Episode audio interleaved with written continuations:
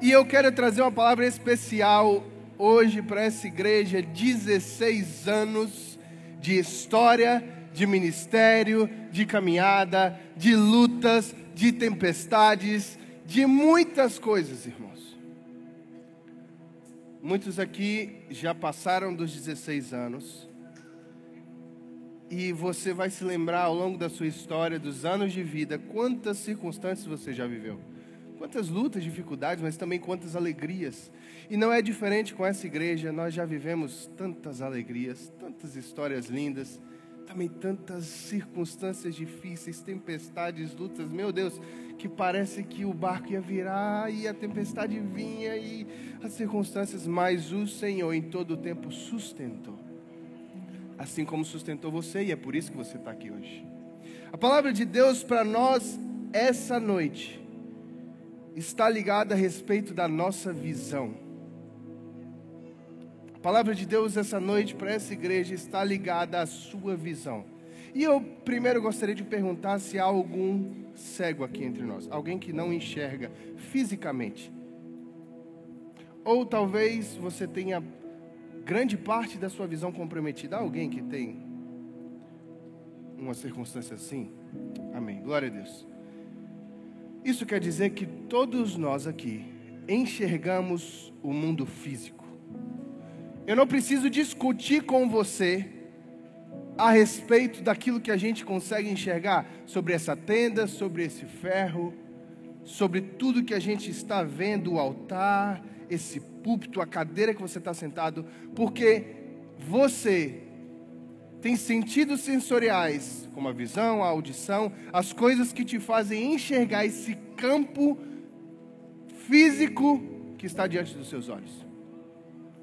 Apesar de muitos ainda, mesmo vendo, discordarem de muitas coisas, mas o fato é que a verdade é a verdade e sim a verdade absoluta. Não tem como você declarar para mim que essa tenda, pelo menos do lado de cá, é branca.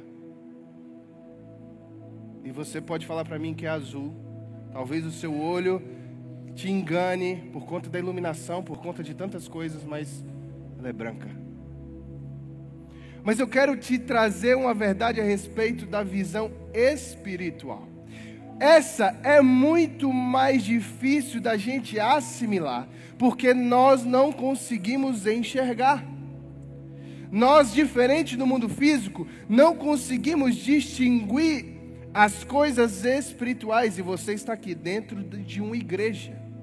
E aqui nós falamos sim de coisas espirituais. Agora eu quero te trazer uma verdade pela palavra, que o mundo espiritual e tudo que nele há é muito mais concreto, verdadeiro e imutável do que você enxerga fisicamente. O mundo espiritual é mais importante, é mais verdadeiro e é mais real do que o que você está vendo com seus olhos carnais. Quero que você abra a sua Bíblia no primeiro livro que está aí, no livro de Gênesis, capítulo 1, verso 1. O Senhor Deus já nos dá essa verdade como o princípio das coisas. A palavra diz que no princípio criou Deus o céu e a terra. Era a terra sem forma e vazia. No princípio criou Deus os céus e a terra, e a terra era sem forma e vazia. Antes que a matéria fosse criada, antes que as, antes que as coisas físicas viessem a existir, as coisas espirituais já vinham como verdade. O ser espiritual, o Deus Todo-Poderoso, que é, que era e que há de vir, o infinito ser criou todas as coisas físicas e que vieram a existir. E o texto continua dizendo que as trevas cobriam a face do abismo e o Espírito de Deus se movia sobre a face das águas. E disse Deus: haja luz. E houve luz. Então eu quero que você entenda que apesar de você ter muito mais facilidade de entender algo concreto e físico, as coisas espirituais vieram antes das físicas. A verdade espiritual e o mundo espiritual, céus, anjos, demônios, toda essa essa dimensão que nós não conseguimos enxergar fisicamente, elas é que ditaram e criaram o que nós vemos hoje. E vamos entender pela verdade da palavra que pela palavra de Deus o Senhor disse: haja luz e houve luz. Então, tudo o que foi criado, seja a cadeira que você está sentado, o que nos protege do sol e da chuva, ou qualquer outra coisa que há nessa terra, foi criado pela palavra de Deus. A Bíblia diz que a terra era sem forma e vazia. O Espírito de Deus já pairava sobre a face das águas. Isso quer dizer que, mesmo que eu não consiga enxergar ou entender o mundo espiritual, Ele é que está ditando o nosso mundo físico. E se você for um, um, pouco lógico no seu pensamento, se você começar a entender essa verdade, você vai começar a entender que para viver o mundo físico da melhor forma possível, para que você governe sobre tudo que nesse mundo há, como foi o mandamento de Deus para Adão, você precisa entender muito mais o mundo espiritual do que propriamente o mundo físico. Porque entendendo isso, nós sabemos que todas as coisas que saem da boca de Deus e são proferidas como palavra, mesmo que sejam impossíveis fisicamente, se tornam possíveis.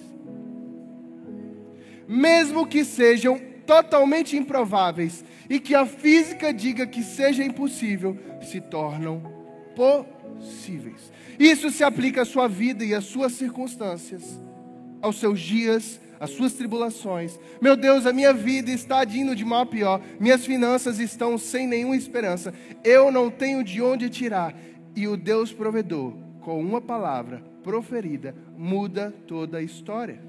Isso faz também com que qualquer um que sofrer de qualquer enfermidade, que para os médicos pode parecer impossível, ou até fisicamente sim seja impossível, por uma palavra do Deus Criador, a cura e transformação.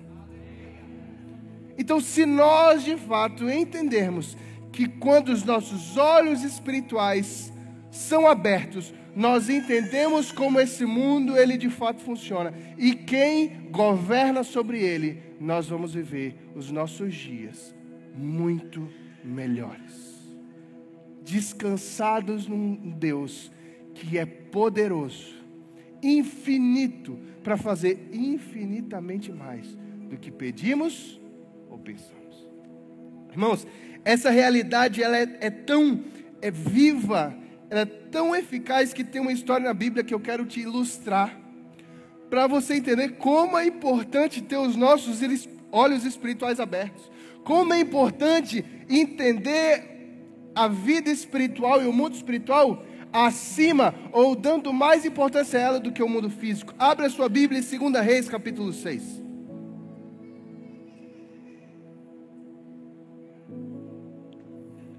Segunda Reis, capítulo 6, a partir do verso 13, contam uma das histórias de Eliseu. Eliseu foi um profeta do Antigo Testamento, ele era um moço de Elias, ele aprendeu a, a o ministério junto com Elias, que foi um homem cheio do Espírito Santo, diz a palavra, um profeta que realizou muitos milagres.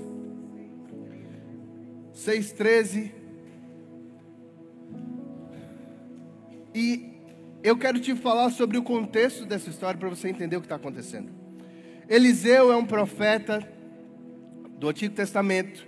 E o que estava acontecendo aqui é que o rei da Síria, ele estava intentando contra o povo de Israel.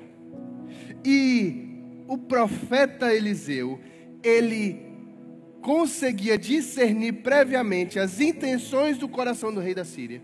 E ele passava para o rei de Israel. E o rei de Israel conseguia se preparar previamente para tudo o que vinha acontecer. Então, nesse cenário, o rei da Síria ouve falar do que está acontecendo, que existia um profeta que estava é, entendendo o que ele ia fazer previamente, recebendo de Deus. Então, esse rei envia um exército atrás de Eliseu. Ele fica revoltado, porque ele está no meio da circunstância sendo atrapalhado pela visão espiritual do profeta, e ele envia carros de guerra. E aí eu vou ler a partir disso aí. A partir do verso 13 diz assim: Ordenou o rei: descubra onde ele está, para que eu mande capturá-lo. Quando lhe informaram que o profeta estava em Dotã, ele enviou para lá uma grande tropa com cavalos e carros de guerra. Eles chegaram de noite e cercaram a cidade, a cidade onde estava Eliseu. O servo do homem de Deus levantou-se bem cedo pela manhã. E aí eu quero que você preste atenção. Eliseu tinha um servo, um homem que o acompanhava, alguém que ajudava ele ministerialmente. E a Bíblia diz que esse homem ele se levanta bem cedo pela manhã. E aí ele sai. A Bíblia diz assim, ó: viu que uma tropa com cavalos e carros de guerra haviam cercado a cidade. Então ele exclamou: "Ah, meu Senhor, o que faremos?" Profeta Eliseu respondeu: "Não tenha medo. Aqueles que estão conosco são muito mais numerosos do que eles. Irmãos, eu quero dar uma pausa aqui. Eu quero que você entenda o contexto. Porque ler a Bíblia, muitas vezes, é, é, a gente toma como algo espiritual e a gente não para para raciocinar o que a história está nos contando. Então, volta um pouco para a interpretação de português lá da escola. Talvez você não gostava muito, assim como eu, não gostava muito de português, redação, misericórdia. Eu gostava muito de matemática. Mas aprove o Senhor me chamar para o ministério. Então, eu tive que trabalhar a minha interpretação. Irmão, tem um exército. Tem um exército do lado de fora, carros de guerra, cavalos, espadas, armadura. Pensa num cenário de um exército rondando toda a cidade, como é aterrorizante. O moço do profeta acorda bem cedo, sai na porta e se depara com um exército. E ele exclama: Meu Senhor, o que será de nós? Aí ele corre para dentro de casa, ele fala, Eliseu, rapaz, tem um, um, povo numeroso aí, é, e é carro, e é cavalo, e é espada, e eles estão querendo matar a gente, e agora o que, que vai ser? E aí Eliseu fala, olha, se acalma, porque aqueles que estão conosco são muito mais numerosos do que eles. Irmão, preste atenção. Eu acho que o, o moço, o rapaz que acompanhava Eliseu, ele deve ter olhado para a cara de Eliseu. Eliseu. Eu. Eliseu? Eu. Rapaz, eu acho que eu sei contar. Um, dois. Mil. Um, dois. Que sentido faz com que o profeta falasse para esse homem que eles eram mais numerosos, irmão? Ele deve ter ido na porta e voltado, ido e voltado. O senhor não está entendendo. Aí o texto se, se segue, olha, presta atenção o que acontece. Eliseu orou e disse: Senhor, abre os olhos dele para que veja. Então Eliseu orou: Senhor, abre os olhos dele para que veja. Eu quero que você repita comigo: Senhor, Abre os meus olhos hoje, para que eu veja. Então o Senhor abriu os olhos do rapaz, e ele olhou e viu na colina, cheia de cavalos e carros de fogo ao redor de Eliseu. Anjos, irmãos, lotado de anjo com carro e cavalo de fogo. Eliseu não era maluco, ele não era tantã ele só conseguia ver o mundo espiritual. Ele só tinha os olhos espirituais abertos. E apesar das circunstâncias naturais denotarem uma coisa, ele sabia que a realidade que prevalecia era a realidade espiritual. Então ele não estava preocupado. Aí o texto se segue e diz: Ele olhou e viu as colinas cheias de cavalos e carros de fogo ao redor de Eliseu.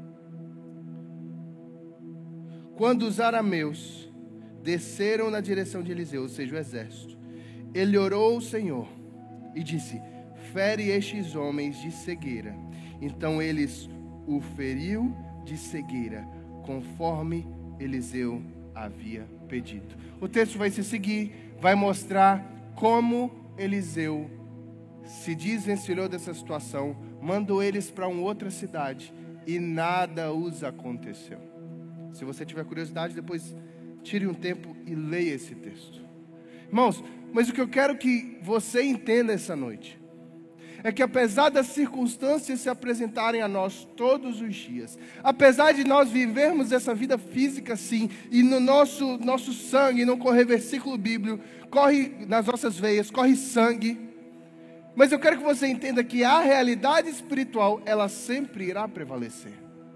A realidade espiritual, ela dita todas as coisas, e um ser espiritual, e você é espírito, porque o seu corpo mortal, um dia vai perecer. Todos nós aqui não somos eternos fisicamente, mas somos sim seres espiritualmente eternos.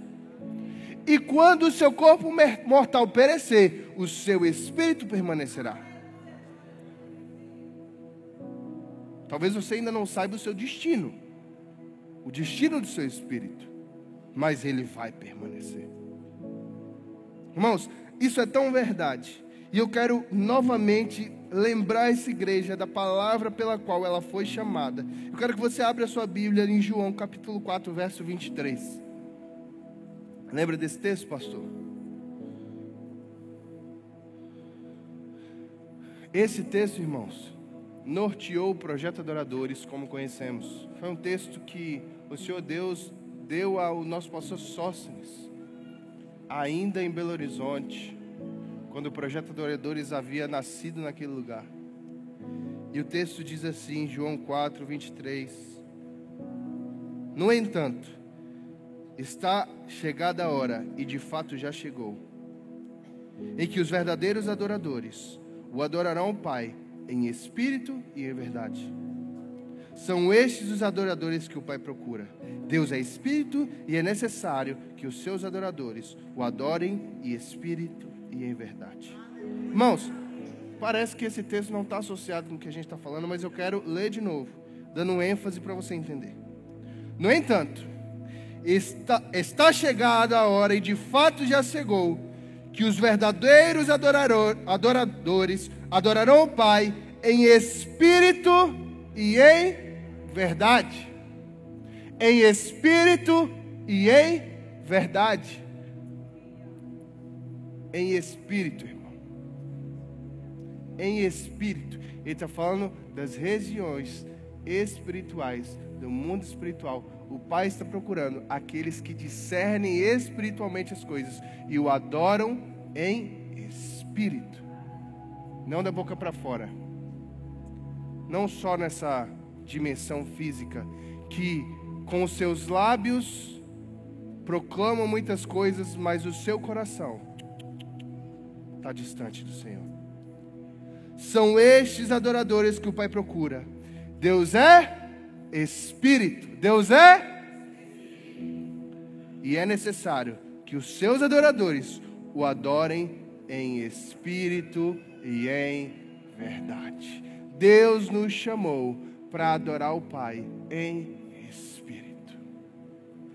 Irmão, não adianta você vir todo domingo para a igreja se em espírito você não adora Deus.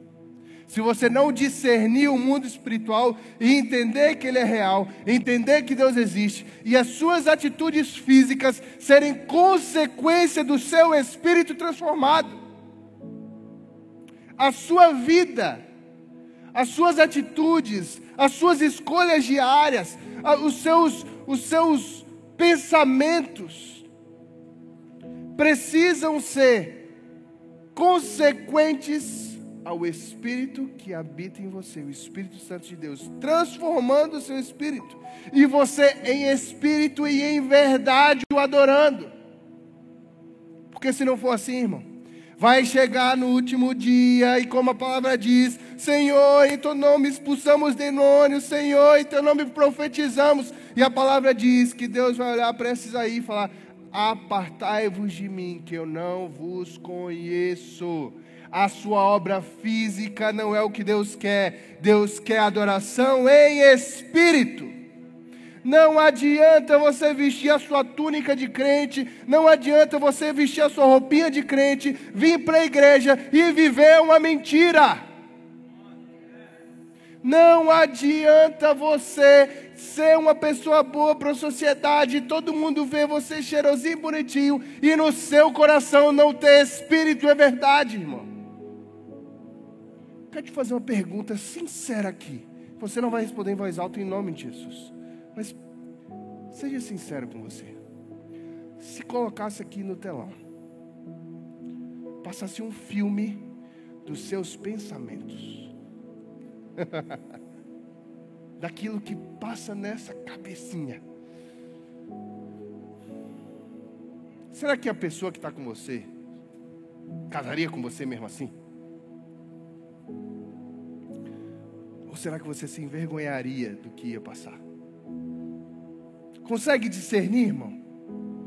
Consegue entender que se não foi em espírito e verdade, o nosso exterior, o nosso estereótipo, não nos salva.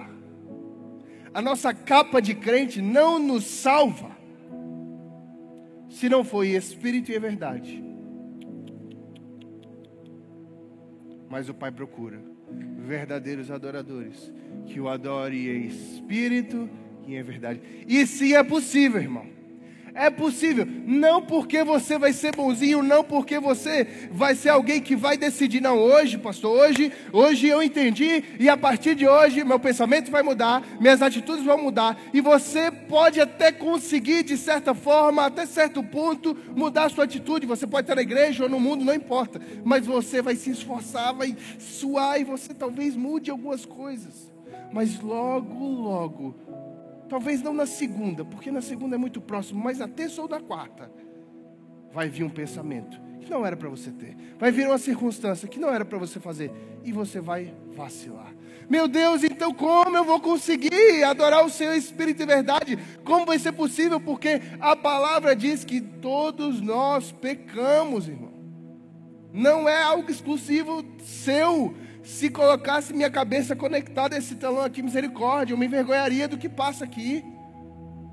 Mas é o Espírito Santo de Deus que torna possível a nossa salvação. Receber o Espírito Santo de Deus e não só receber, dá espaço para que ele fale, para que ele transforme, para que ele mude, para que ele renove. O problema grande é, ou eu o nego e não tenho o Espírito Santo, ou eu até aceito, recebo, mas ele eu deixo ele guardado. E a Bíblia diz: não apagueis o fogo do Espírito Santo. A Bíblia fala: não, dê manutenção à tua salvação, querido. Não apaga o fogo que habita em você, porque quando você faz isso, o Espírito Santo que era para estar atuando, que era para estar vivo, que era para estar fazendo você vencer o pecado que era para estar tá te impulsionando a falar de Jesus para outras pessoas, que é para estar tá vivo em você, ativo, e você sendo esse verdadeiro adorador que adora em espírito e verdade. Quando ele está apagado e você não está dando espaço para ele, você deixa de cumprir aquilo que o Pai quer e você vive essa vida de forma medíocre.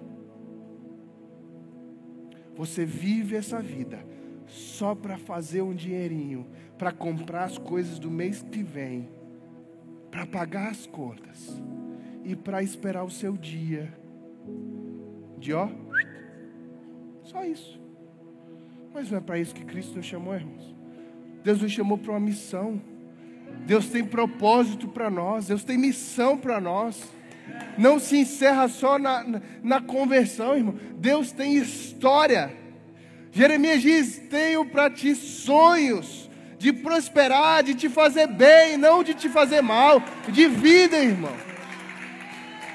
Se você está sentindo que o teu espírito não está deixando o Espírito Santo de Deus trabalhar, tem algo errado. Se você não está conseguindo vencer o pecado, mesmo sendo crente no Senhor Jesus, tem algo errado, irmão, e você precisa começar a quebrar quem você é e fazer de novo, irmão. Eu estou lendo nesse período um livro do Luciano Subirá sobre jejum. E apesar de estar uns quilinhos acima do peso, eu estava mais, eu já dei uma emagrecida porque eu comecei a jejuar, irmão. E a palavra é clara. O jejum é que vai quebrando a gente, irmão. Está pecando e não está conseguindo vencer, irmão? Começa a jejuar. Vai quebrar a sua carne. O Espírito Santo tem para derramar sobre essa igreja vinho novo. Vinho novo. Mas é necessário odres novos. É necessário quebrar e fazer de novo. É necessário renovar o vaso. Não permaneça nisso, irmão. E eu quero trazer para nós ainda um último texto. E eu quero que você abra sua Bíblia em Lucas capítulo 24.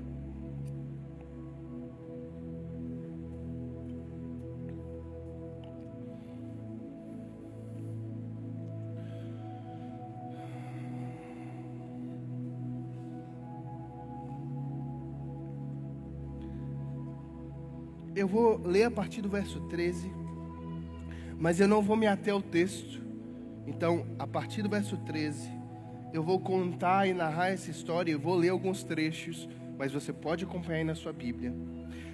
Esse é um texto.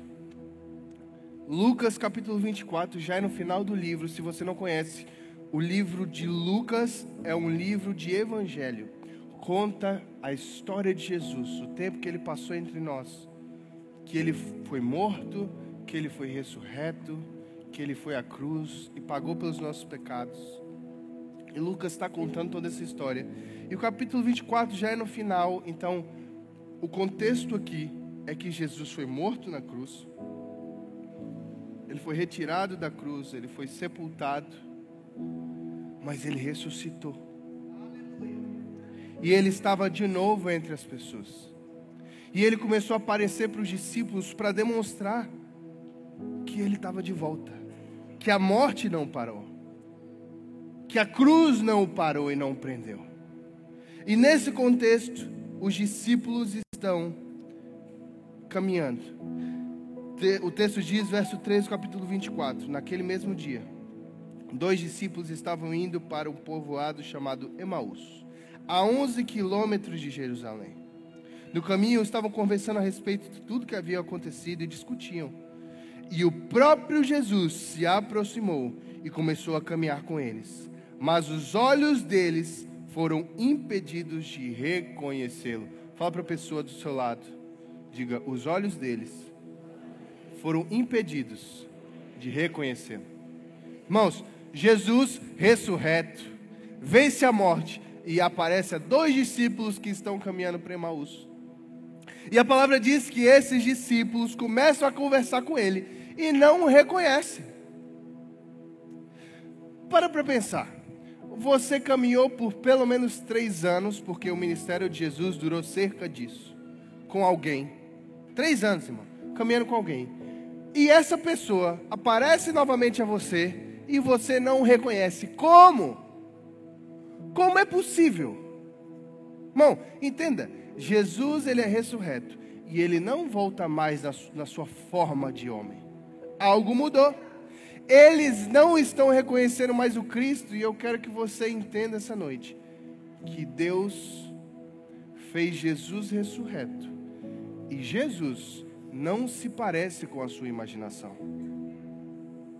Jesus não é o que você imagina. Jesus é quem ele é. A identidade e as características de Jesus não são fruto daquilo que você acredita. Nós vivemos hoje uma sociedade que diz que a verdade é inerente ao humano, ao ser. Aquilo que é para mim pode não ser para você, e isso é verdade para todos nós, não, irmão. Jesus é quem ele é, você pode reconhecê-lo ou não. E a Bíblia diz que esses discípulos eles estão caminhando e Jesus aparece eles e eles não reconhecem Jesus. O texto vai seguindo e olha a conversa deles.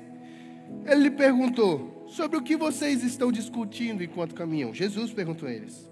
Eles pararam, com o rosto entristecido. Um deles, chamado Cleopas, perguntou-lhe: Você é o único visitante em Jerusalém que não sabe das coisas que ali aconteceram nesses dias?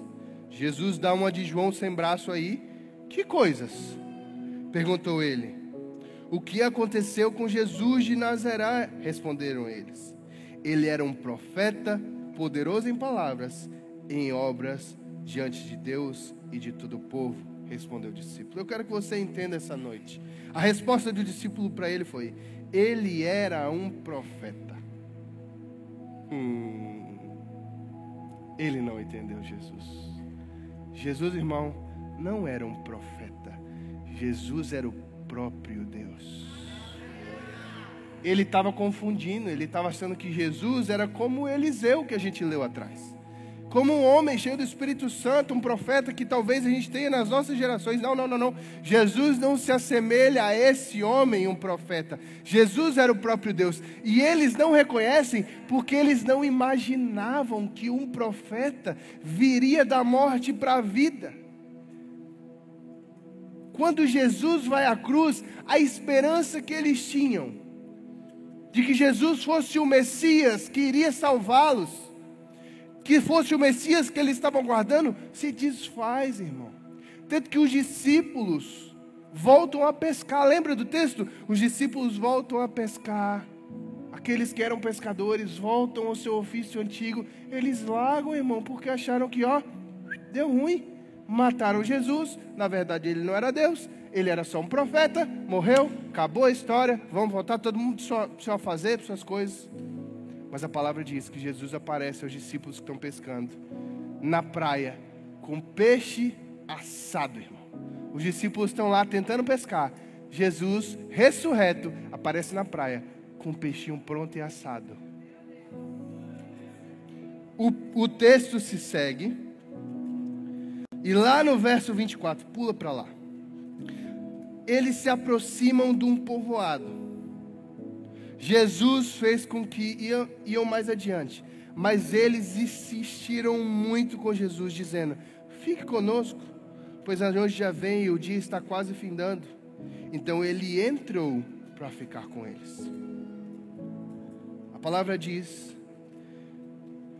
quando estavam à mesa com eles, Jesus tomou o pão, deu graças, o partiu e deu a eles. A palavra diz assim: Então os olhos deles foram abertos e o reconheceram. Diga, os olhos foram abertos. Irmãos, eu quero que você entenda essa noite que Jesus vinha caminhando com esses discípulos, eles não reconhecem, não está nada como eles imaginavam, mas algo acontece eles convidam para entrar. Que momento precioso. Eles convidam Jesus para entrar. Eles convidam Jesus, irmão, para entrar. Jesus entra e ele, a Bíblia diz que ele toma um pão, dá graças, o parte, e nesse momento os olhos espirituais daqueles discípulos foram abertos. Irmão, isso aqui está trazendo um, um, uma lembrança ceia do Senhor. Eles lembraram que antes de, de, Jesus ser morto, crucificado, ele chamou os discípulos, ajuntou eles, partiu o pão, deu graças e ceiou com eles. Jesus está ceando com os discípulos, e quando eles fizeram isso, os olhos espirituais foram abertos.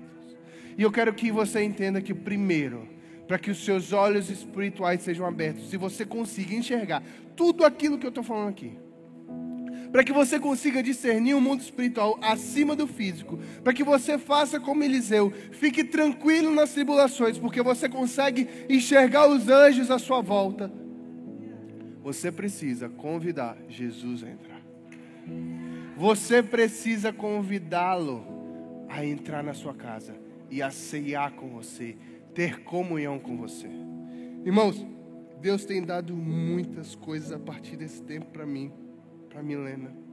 E uma das coisas que o Senhor nos deu foi muito forte para esse tempo na nossa igreja e para os meses que prosseguem como corpo de Cristo nesse lugar. Nesse texto de Emaús, eu quero que você tenha os seus olhos espirituais abertos. Quando Jesus ele parte o pão, ele come com eles, ele está junto deles. Jesus quer ter comunhão com você. A palavra que Deus tem para essa igreja nos próximos dias, nos próximos meses é: Jesus quer entrar e quer ter comunhão. Ele quer comer com você. Ele quer passar tempo com você. Os seus olhos espirituais serão abertos quando você começar a ler mais a palavra, quando você começar a orar mais, quando você começar a ter as práticas espirituais como um, um alvo na sua vida e de fato acontecer. Irmão, não tem como Jesus se relacionar com você se você não se relacionar com Ele. Não existe uma conversa, um monólogo que Deus fica falando, falando, falando, falando e você não responde nada. Isso não é relacionamento. Não é relacionamento que, se o seu relacionamento com Deus se, se resume a vir a um culto, ouvir o que um pastor está falando para você, um alimento feito por outra pessoa, feito por alguém que não você.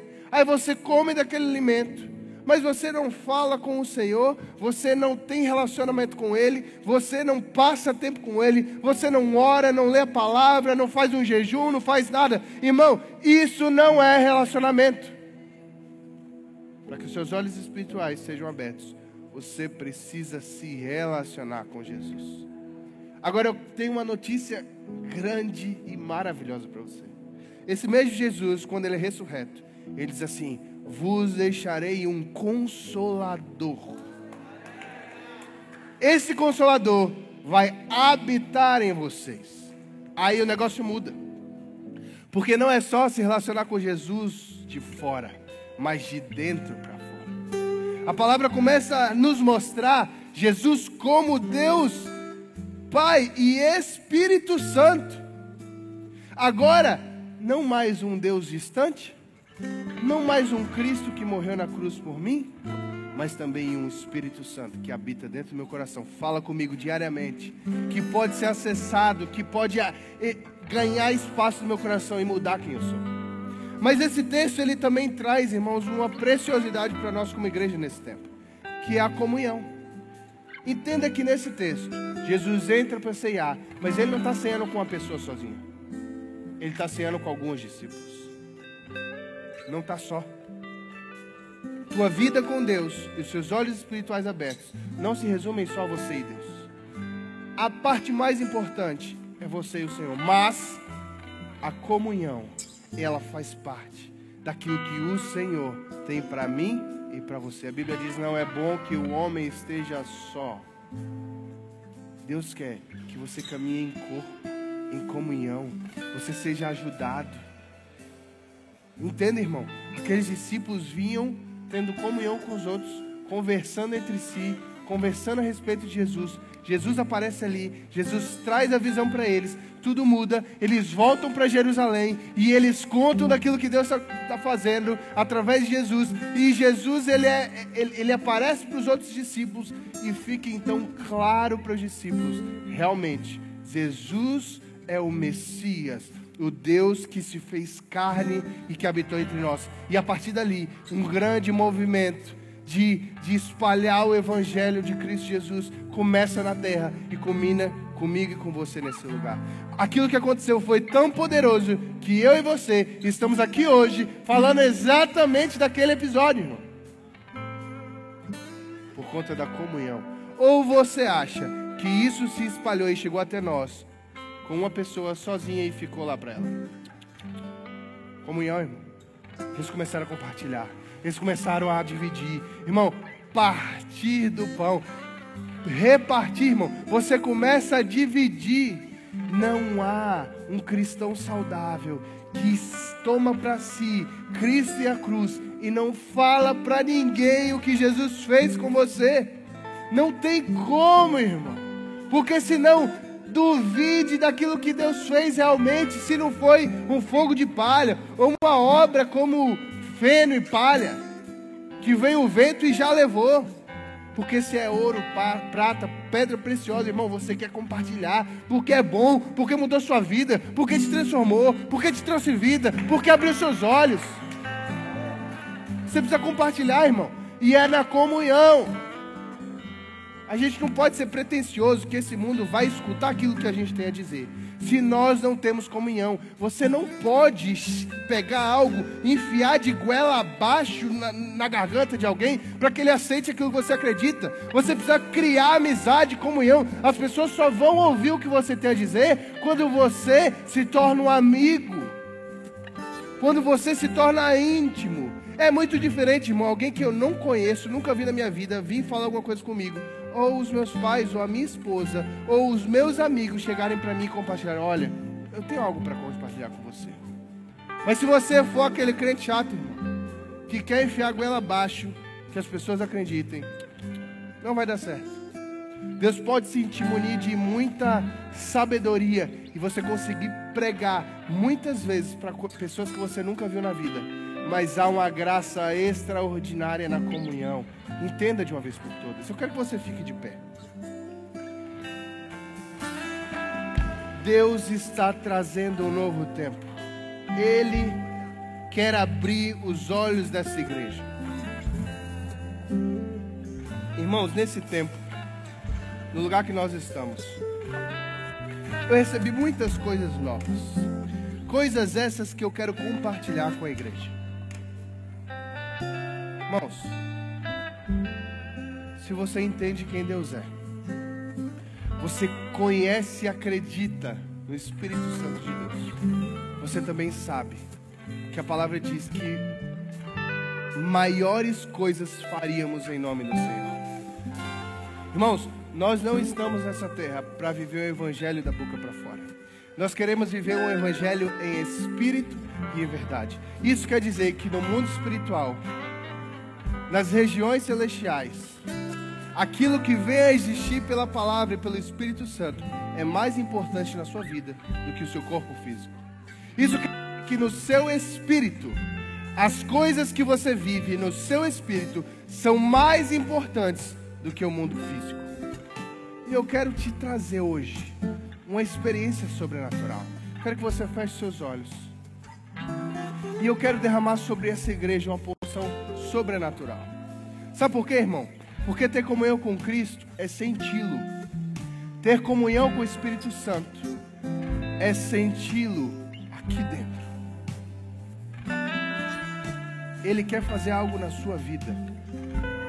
Ele quer transformar o seu coração. Mas ele quer fazer você sentir a presença dele, para que você entenda que ele é real. Ele quer se relacionar com você. E eu quero que você comece a orar pedindo. Eu quero que você peça, Espírito Santo de Deus, eu quero sentir o teu toque. Espírito Santo de Deus, eu quero sentir a tua presença. Espírito Santo de Deus, eu quero sentir que o Senhor é real. Então me toca. Me dá uma experiência, Senhor, sobrenatural. Me dá uma experiência que eu nunca tive, Deus. Eu quero sentir a tua presença.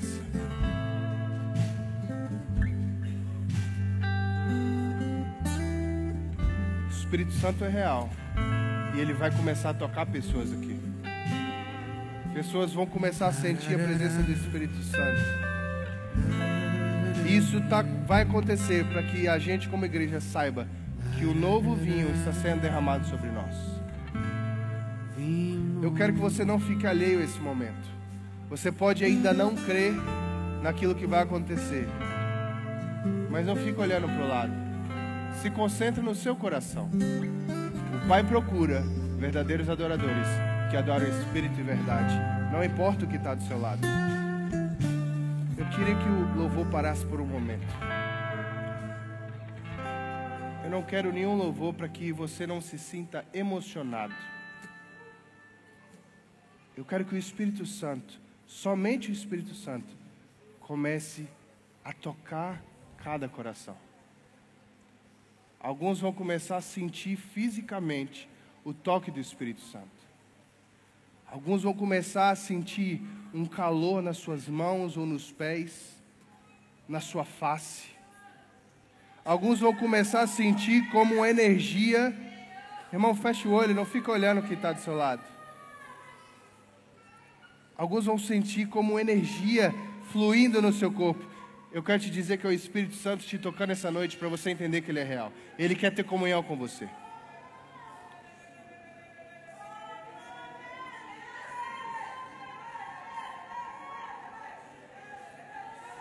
Algumas pessoas vão ter toques especiais do Espírito Santo. Deus está abrindo a sua visão espiritual. Ele está te dando uma nova porção do Espírito. Para muitos aqui pode parecer loucura, mas Deus é real. O Espírito Santo que habita em nós, ele fala conosco.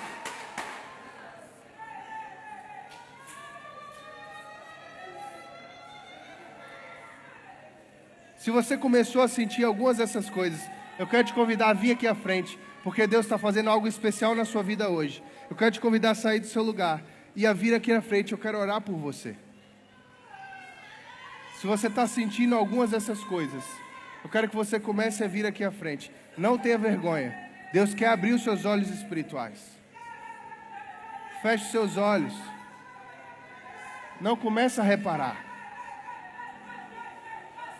Espírito Santo de Deus, eu declaro sobre essa igreja, como ministro do teu evangelho, que o Senhor comece a tocar os corações. Cada um comece a receber uma porção sobrenatural do teu espírito. Senhor, em nome de Jesus, flua. Espírito Santo de Deus, eu declaro o fogo do teu espírito nesse lugar. Eu declaro a tua porção para que muitos saibam o que o Senhor está fazendo nessa igreja e o vinho novo que o Senhor está derramando. Deus, em nome de Jesus, toca, Espírito Santo. Toca, Jesus. Toca, Espírito Santo. Se você está sentindo hoje algo diferente, quero te convidar, vem aqui, não tenha vergonha. Nós queremos orar por você.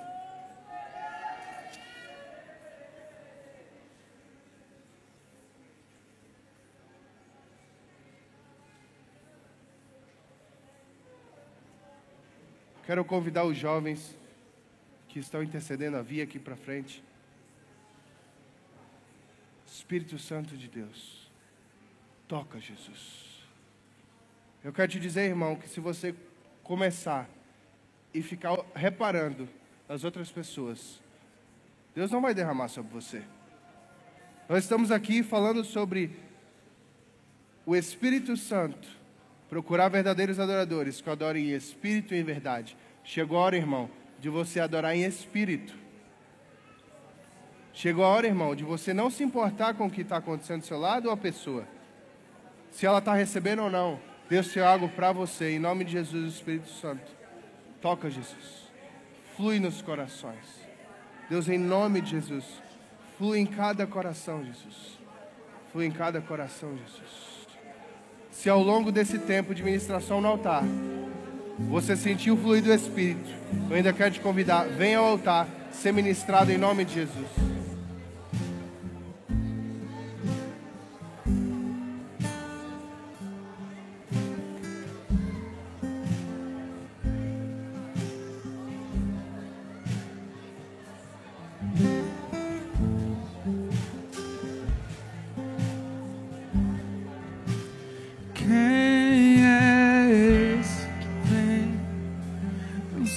Abraçando.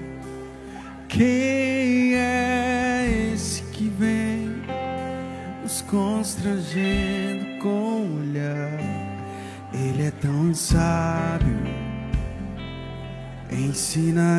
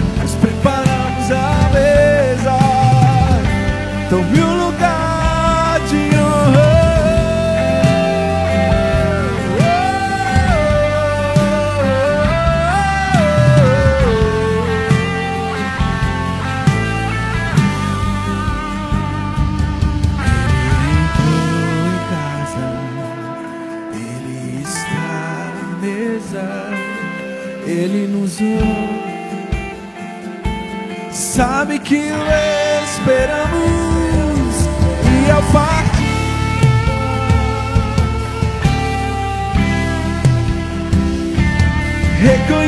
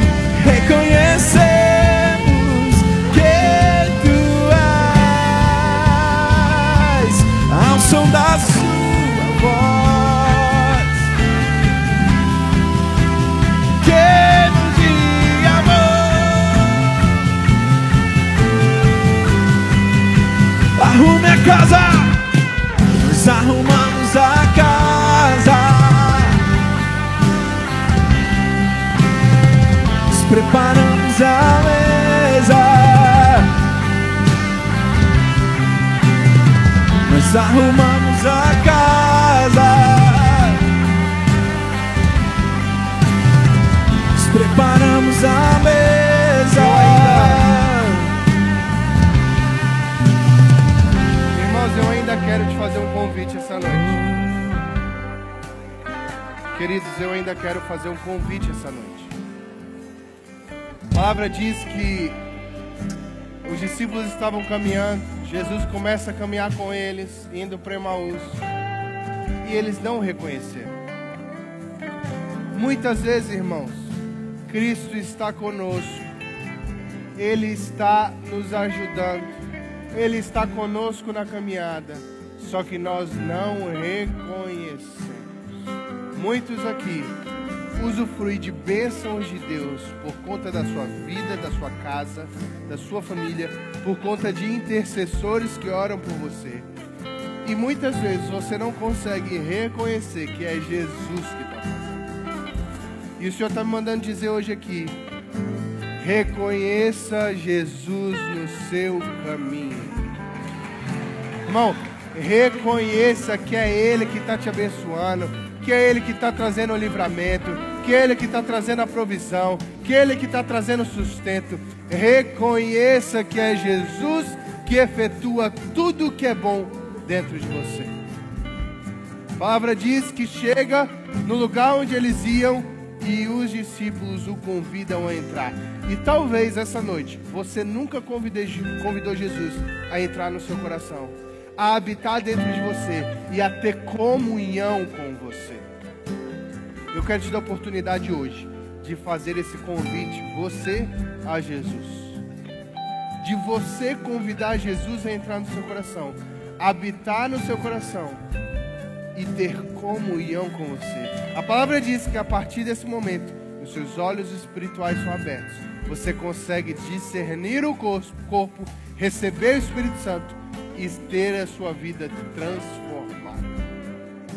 Talvez você esteja aqui, você nunca entregou a sua vida, ou porventura você já o fez, você já entregou a sua vida, mas sente que está afastado, sente que está caminhando longe de Cristo. E eu quero te dar a oportunidade hoje. Se você quer isso, levante a sua mão bem alto. Eu quero orar por você. Jesus te abençoe, querido. Glória a Deus. Há mais alguém aqui que hoje quer convidar Jesus a entrar no seu coração? Há mais alguém? Eu quero que você faça um sinal. Tem mais alguém que quer convidar hoje Jesus a entrar no seu coração? Alguém? Nós queremos orar por você, abençoar a sua vida. Irmãos, é necessário, a palavra diz que aquele que confessar o nome de Jesus diante dos homens, Jesus o confessará diante de Deus Pai. É necessário que façamos, sabe por quê, irmão? Porque a nossa vida passa a ser transformada. A Bíblia diz que aquele que com o coração crê e com a boca confessa, esse Deus se torna filho de Deus. É necessário que você faça publicamente um sinal para entregar sua vida a Cristo. Você quer ver uma coisa? Quantos aqui já fizeram isso? Levante sua mão. Glória a Deus. Nós estamos aqui como quem sonha que temos uma pedra preciosa, loucos para compartilhar com você. Nós estamos aqui fazendo isso porque é muito bom. Irmão, é bom demais servir esse Deus. É muito bom ter o Espírito Santo que fala conosco, que transforma quem somos. E é por isso que a gente quer compartilhar com você. Há mais alguém aqui que hoje quer receber a Cristo como Senhor e Salvador e convidar Jesus a entrar.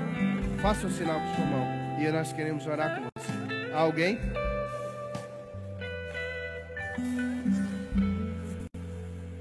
Amém. Nós vamos orar. Estenda suas mãos. Qual é o seu nome, querido? Alice? Nós vamos abençoar a vida da Alice. Nossa oração é para que você tenha outras oportunidades de receber a Cristo. A Bíblia diz que ninguém sabe o dia e a hora, o Senhor vem como ladrão. E é necessário que eu e você tenhamos Cristo no nosso coração. Só assim, irmãos, sermos justificados para viver a eternidade com Cristo. Como eu disse, o nosso espírito é eterno. E só há duas opções, só há dois lugares: ou o paraíso, céu com Cristo, ou o inferno, irmão. A pregação é dura, mas é verdadeira, diz a palavra, não sou eu nem essa igreja, é a palavra de Deus.